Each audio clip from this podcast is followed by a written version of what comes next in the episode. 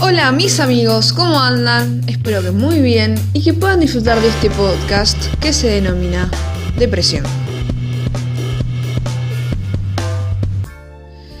Bueno, como bien dije en la intro, el tema que vamos a estar hablando hoy es eh, la depresión, o también conocido como trastorno emocional depresivo. Em, que nada, me pareció importante tocarlo porque como siempre, como ya venimos medio con un hilo de eh, tocar tópicos relacionados a la salud mental, como fue la ansiedad social y, en cierto punto también em, podemos decir la insatisfacción en algunos aspectos, pero más que nada ansiedad social y depresión, son dos tópicos eh, muy importantes dentro de las problemáticas de salud mental y que eh, siempre siento que falta diálogo sobre estas cosas porque vieron que todo lo relacionado a, lo que tenga que ver más con justamente esto, la salud mental o lo, más emocional, eh, como sociedad le hemos dado poca bola. Entonces me pareció importante tocar este tema. Como siempre vamos a definirlo un poco, hablar sus síntomas, sus causantes, sus consecuentes y obviamente qué es lo que opinan ustedes o lo que creen ustedes sobre estas cosas. Así que empecemos. Primeramente la depresión, ¿qué es? Es un trastorno emocional que, causa un sentimiento de, tristeza constante, ¿no? Eh, y es una pérdida del interés en realizar diferentes actividades cotidianas, ya sea hasta incluso comer o despertarse. Es un sentimiento de tristeza áspero, no es ese sentimiento de tristeza que a veces tenemos cuando estamos en malos momentos o cuando un día nos pasa algo, entonces nos sentimos tristes. Es algo pesado, duradero, o sea, que tiene un tiempo de duración, no es simplemente una noche, un día, una hora, suele durar.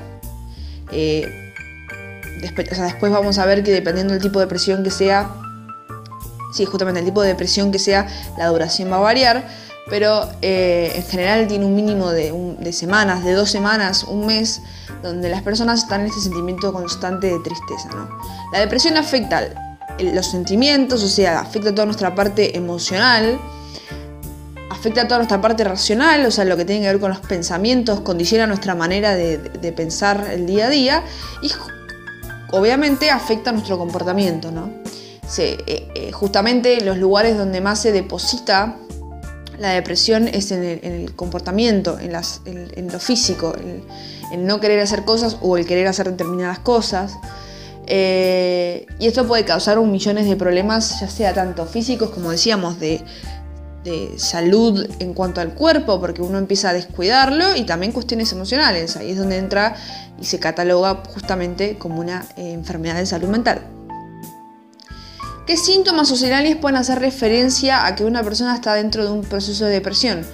Primero vamos a partir desde, desde esta base que veníamos ya aclarando, de que no es simplemente una sensación pasajera. Ahora cuando empiece a leer los posibles síntomas, ustedes probablemente reconozcan que hay muchos de estos que son cosas que nos pasan. Pero hay que remarcar que la depresión es de todo esto que yo estoy nombrando en un level mucho más pesado, en, un punto mucho más fuerte y em, áspero y este, incluso un toque incontrolable, ¿no? Por eso justamente tiene una catalogación. No es simplemente un sentimiento pasajero. Primeramente, como antes decíamos, sentimiento de tristeza, pesado, ganas de llorar, desesperanza, esa sensación de, de, no saber qué pasa y tampoco qué hacer con respecto a eso, ¿no? Entonces ya del toque la desesperanza es como que nos absorbe. Momentos de ataques de enojo, de irritabilidad, de frustración, sin sentido, o sea, no, no es que nacen de, una, de algún motivo en específico. Por eso, ataques de enojo, irritabilidad, frustración tenemos. Incluso las personas que menstruamos durante el, periodo, el ciclo, tenemos momentos donde estas cosas se nos potencian. Pero esto lleva, lleva a otro nivel, ¿no? No solo por duración de tiempo, sino por intensidad. Esos ataques de enojo, irritabilidad o frustración pueden venir de nada, de despertarse y despertarse ya con esa sensación. Pérdida de, placer, pérdida de interés en todas las actividades. Nada nos motiva, nada nos, nos, nos genera una sensación de, entusiasmo, el interés desaparece, incluso no solo que desaparece el interés, sino que el placer también. ¿Y qué quiere decir? Si antes nos gustaba comer frutillas con crema, en un periodo de depresión no nos va a gustar tanto. Incluso también se ve reflejado en las relaciones sexuales. ese placer que nos generan las relaciones sexuales con la depresión baja, se escarece, porque hay algo adentro nuestro que no puede disfrutar del placer. Eh, alteraciones del sueño, ya sea insomnio o ganas de dormir mucho. Eh, en general, todo, todo ese tipo de alteraciones que se generan en el cuerpo van a ser como medio extremas, o una o todo lo contrario, o sea, o insomnio o ganas de dormir todo el día, como también se ve con la alteración del apetito, o ningún interés de comer o muchas ganas de comer. Como que nuestro cuerpo, dependiendo el, nuestro organismo y, el proceso que estemos llevando durante la depresión, eh, toma uno de estos dos caminos, ¿no? Eh, todo nos cuesta más, todo nos pesa el doble, eh, nos cansamos muy rápido, capaz que estamos haciendo algo para la escuela o para la universidad, laburando, lo que sea, ese periodo de 5 o 10 minutos concentrados, porque justamente también la concentración empieza a costar muchísimo, ese periodo em, nos cuesta muchísimo más y nos cansa muchísimo más. Esos 10 minutos de trabajo es, sin, sin, tener un periodo de presión podría llegar a ser 2-3 horas laburando. ¿Me explico? Como que todo se... Em, se potencia en una perspectiva negativa. Ansiedad, agitación, eh, inquietud, como que a veces pasa que acá es donde se mezclan como ambas situaciones, lo, que nos, lo que nos afecta a la depresión, que es esas ganas de no querer hacer nada, de, justamente esas ganas de no querer hacer nada, ¿no? O sea, eso no, no, querer movernos, querer dormir todo el día, pero al mismo tiempo nos genera esa sensación de ansiedad que nos hace estar como siempre inquietos, como que no podemos terminar de relajar el cuerpo, como que no podemos terminar de relajar la mente, ¿no? Entonces también eso eh, condiciona la hora de dormir. Lentitud para razonar, hablar y hacer movimientos corporales eh, ágiles. Nuestro cuerpo no responde a la, misma velocidad que antes. ¿no? Estas son cosas, eh, dificultad para concentrarse, como decíamos antes, em, dolores físicos sin causa alguna, o sea, que de la nada nos duele la cabeza o nos duele el cuerpo. Ahí es porque el cuerpo empieza a responder todo lo que está pasando adentro, ¿no? Como cuando nos ingripamos porque estamos tristes, esas cosas pasan también y se profundizan en un periodo de depresión. Y cuestiones un poco más intensas o pesadas, como pueden ser pensamientos frecuentes sobre la muerte y el suicidio, ¿no? Como que en este periodo, ustedes imagínense que estamos teniendo un filtro de vista, podríamos decir como si nuestros lentes tuvieran una capa de pesimismo y negatividad asperísima, ¿no? Como que realmente no cuesta ver el lado positivo de las cosas, cuesta encontrar una solución, creemos que todo es... Porque justamente la depresión también nos pone en esta situación de, no sé si dramatismo decirle, pero como de sentir todo muy a flor de piel, por ende sentir que las cosas están siendo como medio incontrolables. Estas son cosas que en la cotidianidad nuestra nos pasan a veces. Tenemos periodos de eh, donde el interés, el entusiasmo se van, donde tenemos complicaciones en el sueño. Estas cosas pasan. Pero ¿qué pasa? Cuando esto llega a un nivel donde estamos hace semanas, meses en esta condición, donde realmente no podemos eh, retomar, podríamos decir, nuestra vida un poco más activa y emocionante, es porque hay algo adentro nuestro que no está funcionando del todo bien. Eh, por eso también me parece importante no autodiagnosticarnos cosas, ¿no? O sea, siempre es bueno recurrir eh, a algún análisis eh, terapéutico, o sea, recurrir a un psicólogo, un psiquiatra, dependiendo cómo vayamos. Eh, y hablar de esto, ¿no? O sea, como hablar de lo que nos está pasando, porque también cuando nosotros no comunicamos esto, lo magnificamos en nuestro interior, ¿no? O sea, creemos que es muy trágico y que estamos en una situación que probablemente sea de alguna problemática de salud mental y en realidad es como, bueno, no, para, bajemos un poco más a, la, tranquilidad y vemos qué, qué está pasando, ¿no? Por eso la, depresión se puede catalogar, porque no todos los tipos de depresión son iguales. Primero tenemos la depresión mayor, o que se conoce como depresión grave, que es eh, sentimientos de depresión todo el día. O sea, estos síntomas durante todo el día y casi todos los días durante por lo menos dos semanas. Pero son periodos que se potencian un tiempo y se cortan, ¿no? O sea, son dos, tres semanas intensas y por un tiempo se relaja y vuelven. Así. Es como que ese es el, círculo que hacen. No es que estamos constantemente sintiéndonos así porque realmente sería muy agobiante. Eh, aunque sí, hay, está la otra catalogación de depresión, que se la conoce como distimia, que es el trastorno depresivo persistente, que es eh, puede llegar hasta durar dos años de un sentimiento de depresión constante, fijo, que se mantiene. Ustedes pensarán, no, qué horrible. Sí, lo que tiene diferenciación con la depresión mayor o grave es que los síntomas depresivos que tiene una persona que tiene trastorno depresivo persistente son más tranquilos. O sea, no es que tienen todas estas cosas al mismo momento. ¿Me explico? O sea, la depresión mayor o grave es como todo este conjunto de un montón de cosas que nos movilizan y nos hacen mal y nos duelen y en un lapso de dos semanas intensas donde nos sentimos muy así y después como que se relaja. Que igual en esa relajación probablemente haya ciertas cosas que sigan pasando.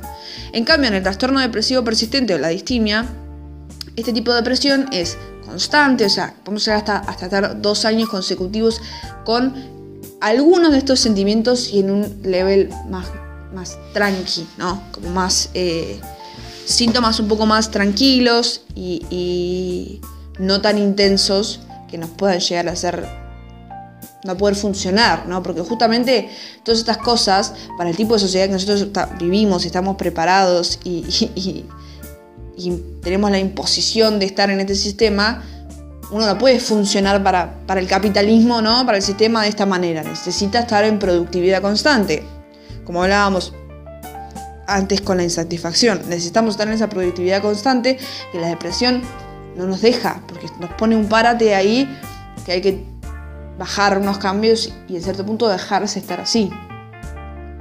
Después hay tipos de depresiones más específicas, ¿no? Por determinados momentos. Por ejemplo, depresión prenatal o posparto. Esas depresiones son muy conocidas porque para todo el periodo hormonal en el que está pasando una persona gestante, eh, es, es muy intenso, por ende nos puede llegar a determinar algunos de estos síntomas posteriores. Después hay tipos de depresiones conocidas por el periodo del año, o sea, en relación a las estaciones. Una vez en chiste dice como que el invierno y el otoño medio que lo bajan, pero hay personas que las estaciones le condicionan muchísimo, por ende también tienen una catalogación. Si tuviéramos que hablar ahora de los causantes o potenciantes de la depresión, entramos en, un, algo que ya deja de ser totalmente fijo, ¿no? No, o sea, no, hay, no hay una explicación 100% asegurada de por qué las personas tienen depresión. Porque además en no todos los organismos se representa de la misma manera y no todos los organismos se trata de la misma manera. Em, sí, hay un par de cosas más relacionadas al cuerpo y a, la, biología de nuestro cerebro y de nosotros como seres humanos. Y después muchas cosas que nos suceden por vivir en sociedad y por el tipo de cultura que tenemos que potencian estas sensaciones, estos síntomas, ¿no? estas cosas que nos pasan cuando tenemos, estamos en un proceso de depresión. Vamos a empezar a hablar de personas depresivas diagnosticadas, ¿no? No solo cuando estamos en periodos de baja energía y demás que también ese tipo de cosas nos potencian. Pero entendamos que cuando yo digo, cuando una persona con depresión, estamos hablando de alguien diagnosticada que está dentro de un tratamiento ya. Que este tratamiento, después vamos a hablar qué tipo de tratamientos hay, pero eh, ya estamos en otra posición del paciente, ¿no? Pero, eh, si tuviéramos que hablar de estos causantes, primeramente tenemos cuestiones relacionadas, como decíamos antes, con la depresión prenatal y posparto, Cuestiones hormonales. Las hormonas nos juegan mucho en contra eh, en, este sentido, más que nada. O sea, en, un punto donde nos desestabilizan muchísimo, entonces nos generan toda esta sensación de que las cosas se nos van un toque de control. Después, rasgos heredados. Si uno nace en un ambiente de personas que, potenciadas a, tener depresión o a sentirse eh, depresivas o incluso diagnosticadas con depresión, eso medio que lo vamos a heredar un toque, ¿no? Como que va a venir un poco, no solo por el tipo de crianza que vamos a tener, sino por el propio, la propia genética. Eh, patrones de... O sea, patrones de o sea, cosas malas aprendidas de niños, me retrabé. Cuestiones de, relacionadas a eh, ciertas costumbres o o maneras en las que sobrellevar las cosas que, que aprendemos de niños, como mal aprendidas, ¿no? Que en realidad hace referencia a que cuando quizás uno está en un periodo aprendiendo justamente y recibimos un tipo de aprendizaje muy negativo, o sea, por estar rodeada probablemente con personas con depresión o rasgos depresivos, em, probablemente aprendamos a, sobrellevar las cosas de una manera no del todo buena, que eso después genere que nosotros mismos vayamos construyendo nuestra propia depresión, ¿no? Eh, traumas en la primera infancia, o sea, vivir en, el periodo de la niñez, sufrir situaciones de violencia o de eh, ya sea física o emocional, puede ser que nos generen una especie de susceptibilidad posterior a la depresión, ¿no? Eh, ese, shock, ese impacto, probablemente después nos... Después está obviamente el, shock postraumático, que también lo hablábamos para la ansiedad social, que estas cosas medio que se, son de la misma manera, ¿no? Como que los causantes son bastante similares, eh, porque justamente todo lo relacionado a, la, la, salud mental puede venir por este lado, por ciertas cuestiones que hayamos vivido de chicos que nos hayan marcado ciertos traumas o complicaciones que después se vean reflejadas en esto. Y después cuestiones de químicas del cerebro y, la, nuestra, la química de nuestro cerebro, más que nada relacionada a, los, neurotransmisores, que eh, a veces el equilibrio, o sea, no están equilibrados nuestros, nuestros eh, neurotransmisores, por ende eso hace que nuestro cerebro se potencie para tener tendencias eh, ya sea de ansiedad o de depresión o demás. Es que justamente lo que después el medicamento va a hacer es eh, alinear esas, esos desequilibrios que estamos teniendo en el cerebro. Em, entonces estas son cosas que podríamos decir fisiológicamente, biológicamente o, químicamente, lo que sea, eh, o no, puede llegar a potenciar a generar la depresión en un futuro. Pero después están estas cosas que hablábamos antes, que son los potenciadores, son las cosas que vivimos, que sobrellevamos, que nos tenemos que enfrentar, que si a eso le sumamos por probablemente haber tenido malos rasgos aprendidos de chicos y que las cosas las afrontemos con mucha, mucho pesimismo y negatividad, cualquier cosa que se nos presente en la vida propia difícil que tenemos, eh, se nos nos termine generando algún tipo de depresión o rasgos depresivos. Por ejemplo, sufrir acoso escolar, discriminación por el cuerpo que tengamos o por los gustos que tengamos, por la manera en que nos vistamos, por las cosas que consumamos. O sea, nosotros sabemos que el periodo de la adolescencia es un periodo donde todo eso está muy a flor de piel y donde el acoso, la discriminación, el bullying es algo que se potencia muchísimo y eso puede generar muchos rasgos, eh, rasgos depresivos. Porque no solo que si ya una persona puede llegar a tener una tendencia, eso le subamos toda, toda esta vivencia que uno puede llegar a tener, más la propia sensibilidad que uno tiene cuando es joven, cuando es adolescente, que estás conociendo el mundo y que todo nos, nos pesa. El rechazo, la aceptación, son cosas que nos duelen muchísimo en ese periodo. Entonces, ya ahí es donde se empiezan a forjar ciertas cuestiones adentro nuestro que nos van a determinar en cierto punto si en un futuro nos cueste o no más o menos poder sobrellevar estas cosas.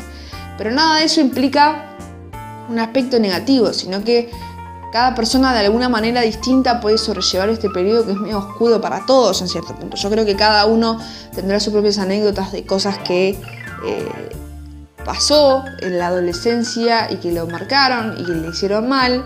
Por ende, eh, no, es, acá quién pudo y quién no pudo, ¿no? sino cada uno sobrellevó este periodo y todas estas situaciones a su manera.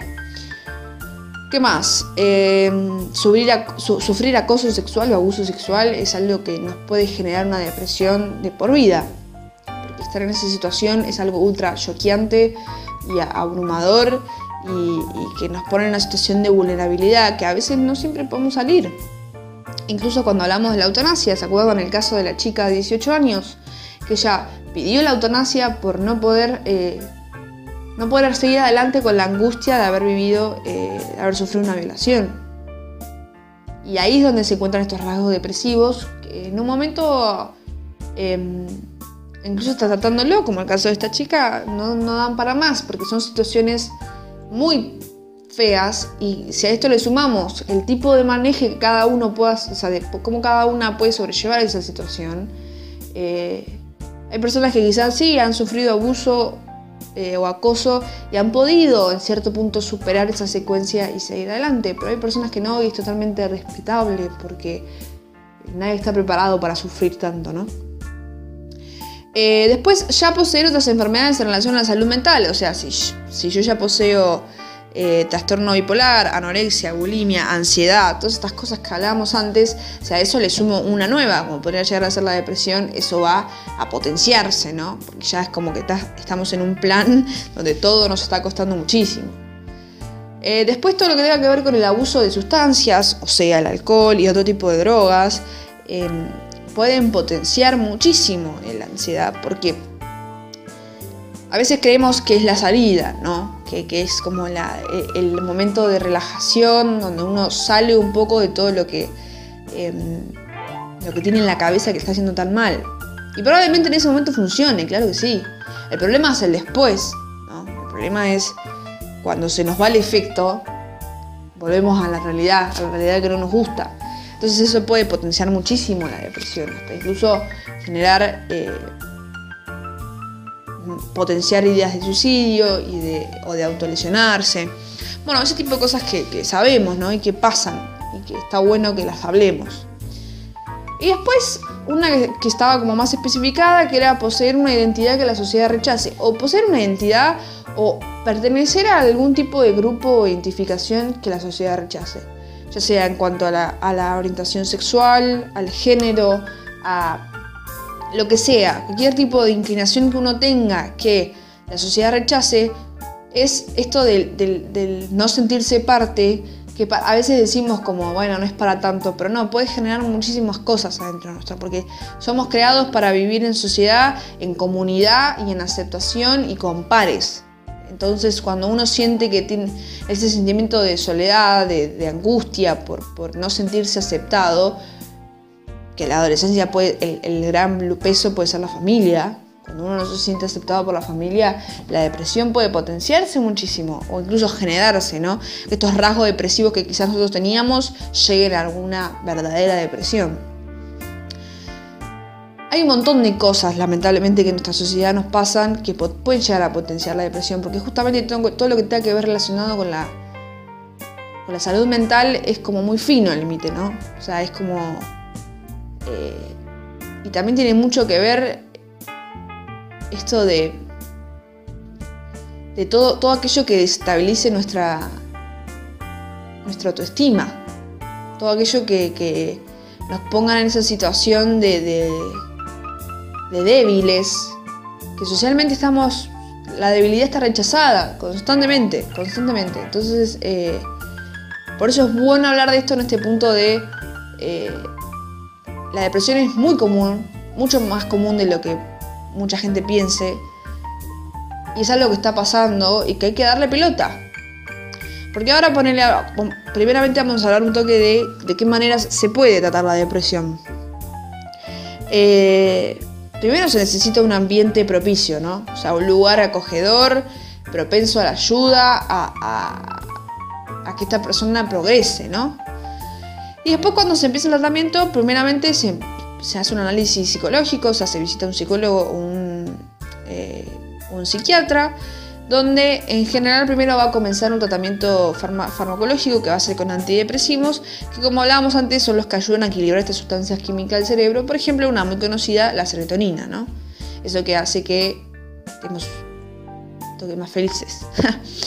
y después todo lo que tenga que ver con el laburo de la, psicoterapia, o sea, Siempre se dice que el mejor tratamiento para llevar una problemática de salud mental, como hablamos también con ansiedad social, es tanto medicación como un trabajo eh, terapéutico. Obviamente lo bueno del trabajo terapéutico es que se adapta al paciente y a la situación en la que esté el paciente y a cómo lo esté sobrellevando y labura mucho esto del comportamiento y la manera en la que pueda sobrellevar eh, su vida, ¿no? Obviamente no siempre, o sea, como que los tratamientos no siempre son constantes, a veces un paciente necesita un tiempo de terapia o de tomar medicamentos y después cambia y, deja de tomar medicamentos y hace más terapia. bueno, eso son cosas que van hablando los médicos. En general siempre se intenta consumir menos medicamentos porque vieron que siempre no, no, hay prueba específica de que genera una adicción, pero si uno se genera una dependencia constante de que para estar bien necesita el medicamento, eso puede llegar a generar complicaciones en un futuro, ¿no?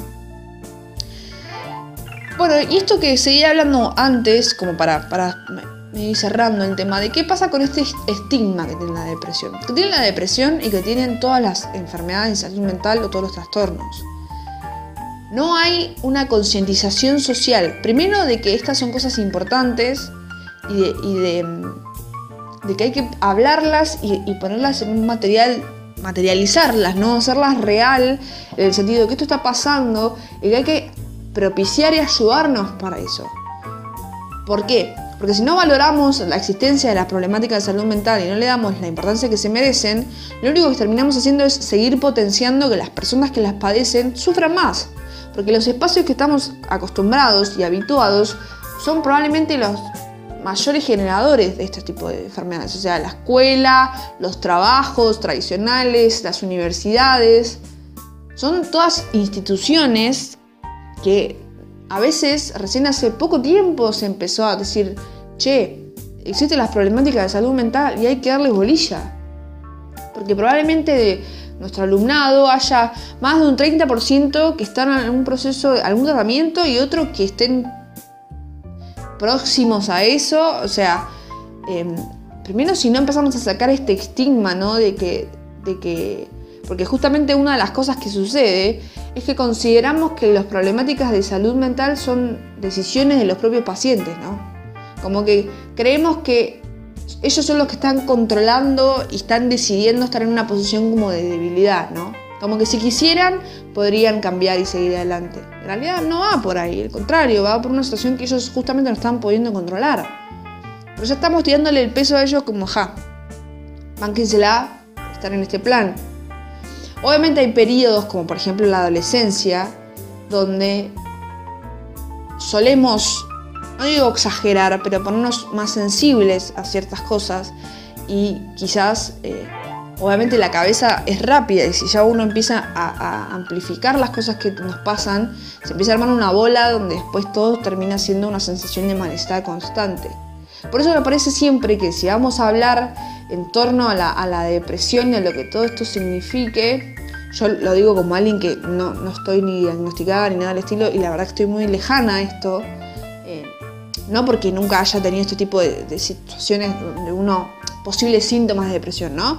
Pero me parece que es importante hablar de esto como algo que existe, que está diagnosticado y que está en tratamiento y trabajado y de darle bolilla a uno para justamente cuanto antes poder acudir a un, a un laburo, a poder trabajarlo y, a progresar con eso.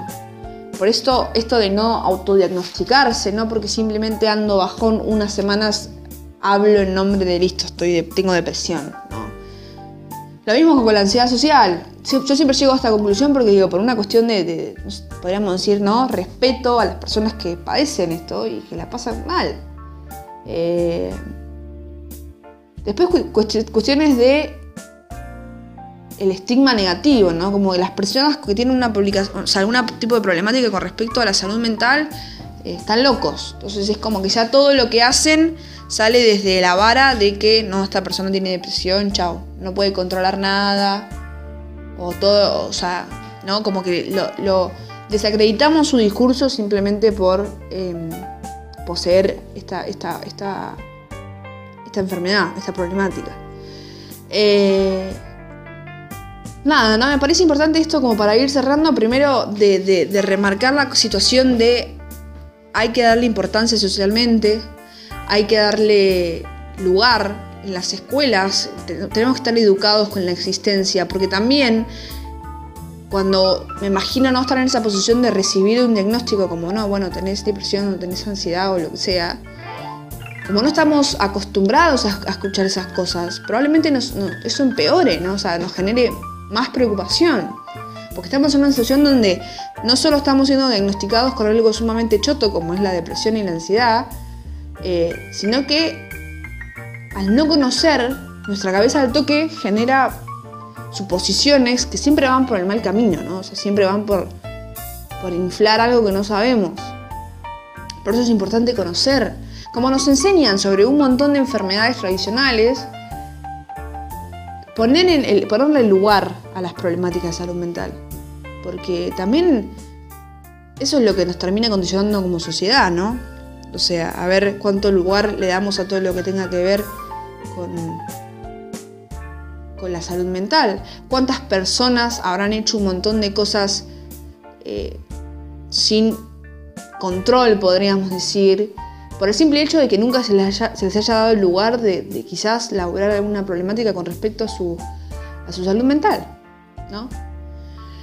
Para cerrar, como siempre en mi Instagram les hice unas encuestas para ver qué pensaban.